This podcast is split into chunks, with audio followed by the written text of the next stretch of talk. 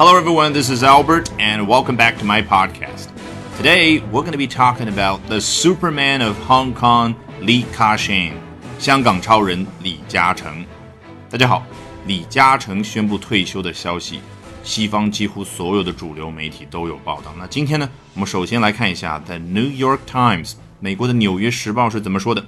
Li Ka-shing, a high school dropout who got his start selling plastic flowers, will retire from the empire that made him Hong Kong's richest man, he said on Friday, bringing a symbolic end to an era when the road to China's riches went through the one-time British colony. 你看，第一段话篇幅这么长，居然只有一句话，这充分体现了《纽约时报》那种风格，无长句不欢，一定要通过非常复杂的句子结构来体现出自己有文化。好，我们来看一下是不是这么的复杂呢？Li Ka-shing，好，我们熟悉那个逗号又来了。先交代一下，这个李嘉诚，哎，是何许人也呢？后面势必要补充说明，对不对？那我们接着往下讲之前，我提醒大家注意一下，这个李嘉诚他的英文名字叫什么？Li Ka-shing，并不是他自己特地取的，而是他这个三个汉字的广东话的发音音译成了英文，叫 Li Ka-shing，而且已经是约定俗成了。所以你跟任何一个老外去说 ，Have you heard of the retirement of Li 嘉诚？啊，人家。has no clue about what you are talking about，他们不会知道你在说什么。你一定要说 Li Ka-shing，这是李嘉诚的名字。A high school dropout who got his start selling plastic flowers，两重的补充说明。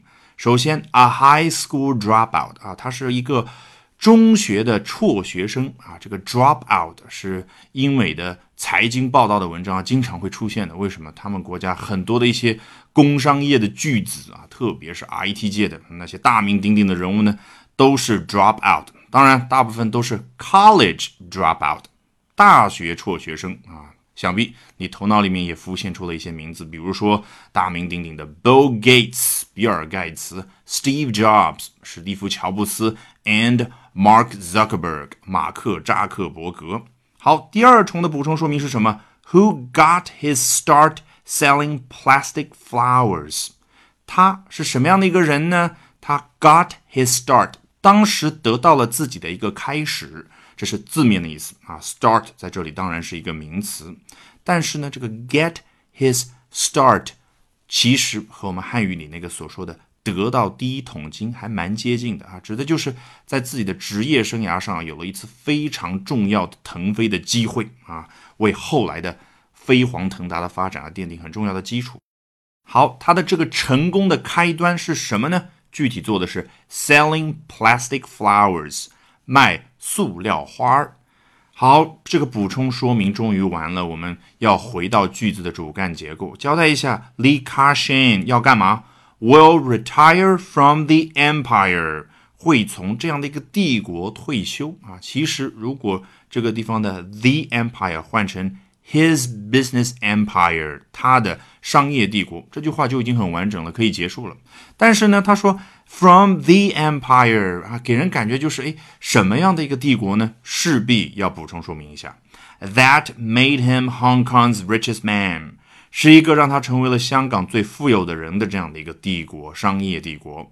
结果句子到这里还没有结束。后面是什么？He said on Friday。我们已经非常熟悉这个结构了。你前面无论说了多么多的话，都可以通过后面这一短短的一句话概括一下啊。就是说他在周五的时候说了上面这一段话。好，这句话到这里其实真的是非常完整了。但是作者呢，还是要展现一下自己的文笔，不愿意开启一句新的话。他接着说：“Bringing a symbolic end to an era。”这样的一件事情，给一个时代带来了一个象征性的 end 结尾。好，这个时候你有没有想起来我们之前频繁的看到的那种句子的结构？前面一句完整的话，然后逗号后面怎么样？动词加 ing 形式去进行补充说明，还记得吗？比如说讲京东的时候，诶，他们有个动作，那这个动作具体带来什么样的影响呢？后面。就一个动词加 ing，那这里同样也是，只不过前面这个完整的话中间啊又插了一些补充说明，搞得挺复杂的。bringing a symbolic end to an era 就是带来的影响。诶，这句话到这里还没有结束，是什么样的一个时代呢？后面有 when 开始的一个小从句去补充说明一下，是这样的一个时代。When the road to China's riches went through the one-time British colony。首先，这个 the road to something 啊，可能你听说过一些说法叫 the road to success，通往成功的路。你觉得那个成功是一个人最后达到的一个境界，对不对？达到了一个状态。所以 the road to China's riches 不是说李嘉诚要去找中国的那些财富，riches 指的是财富，而是说。他通往中国的那些财富，他成为一个商业巨子的之路，went through the one-time British colony。当时要通过曾经的英国殖民地，说的当然就是香港。接着来看 CNBC 是怎么说的：Billionaire Lee Ka-shing，亿万富翁李嘉诚怎么样呢？没有出现逗号，而是一个破折号。我之前啊很多次都提醒过。有的时候这个破折号啊，其实就比逗号来说视觉上更明显一点，感觉好像宽一点点。目的是什么？就是提醒你一下啊，这里要停顿一下，我要补充说明了。Asia's Superman，他是亚洲的所谓超人，因为这个 Superman 是加双引号的，那是别人给他的一个绰号。Is hanging up his cape after a storied career as one of the most successful businessmen in the region. 这里作者非常形象生动地形容了一下李嘉诚正在退休的这个动作，is hanging up his cape。cape 就是斗篷的意思。你有没有想起来超人那件非常拉风的斗篷？你想想，前面刚说他是亚洲的超人，我这里当然就顺着这个比喻说，他把自己的斗篷啊给挂起来了，就相当于我们中文里所说一个将军卸甲归田，卸下自己的盔甲。归到田野，也就是退休的意思。After a storied career as one of the most successful businessmen in the region，啊，刚刚所说的这个退休的动作是在下面这个事情之后发生的。什么事情呢？A storied career，他有一个充满故事的职业生涯啊，这是字面意思翻译过来。实际这个 story，你看从一个名词变成一个动词，是什么样的一种感觉？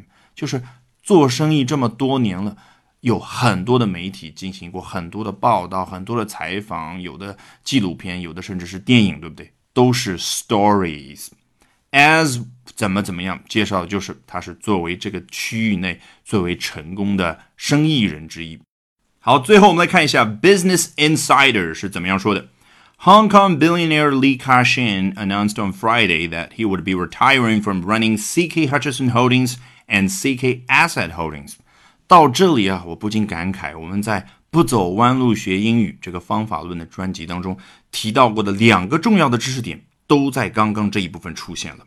第一个是什么呢？啊，前面这个部分我先讲一下。Hong Kong billionaire Li Ka-shing announced on Friday，很简单， 周五的时候，香港亿万富翁李嘉诚宣布到下面这件事情，that he would be retiring，这就是第一个重要的知识点。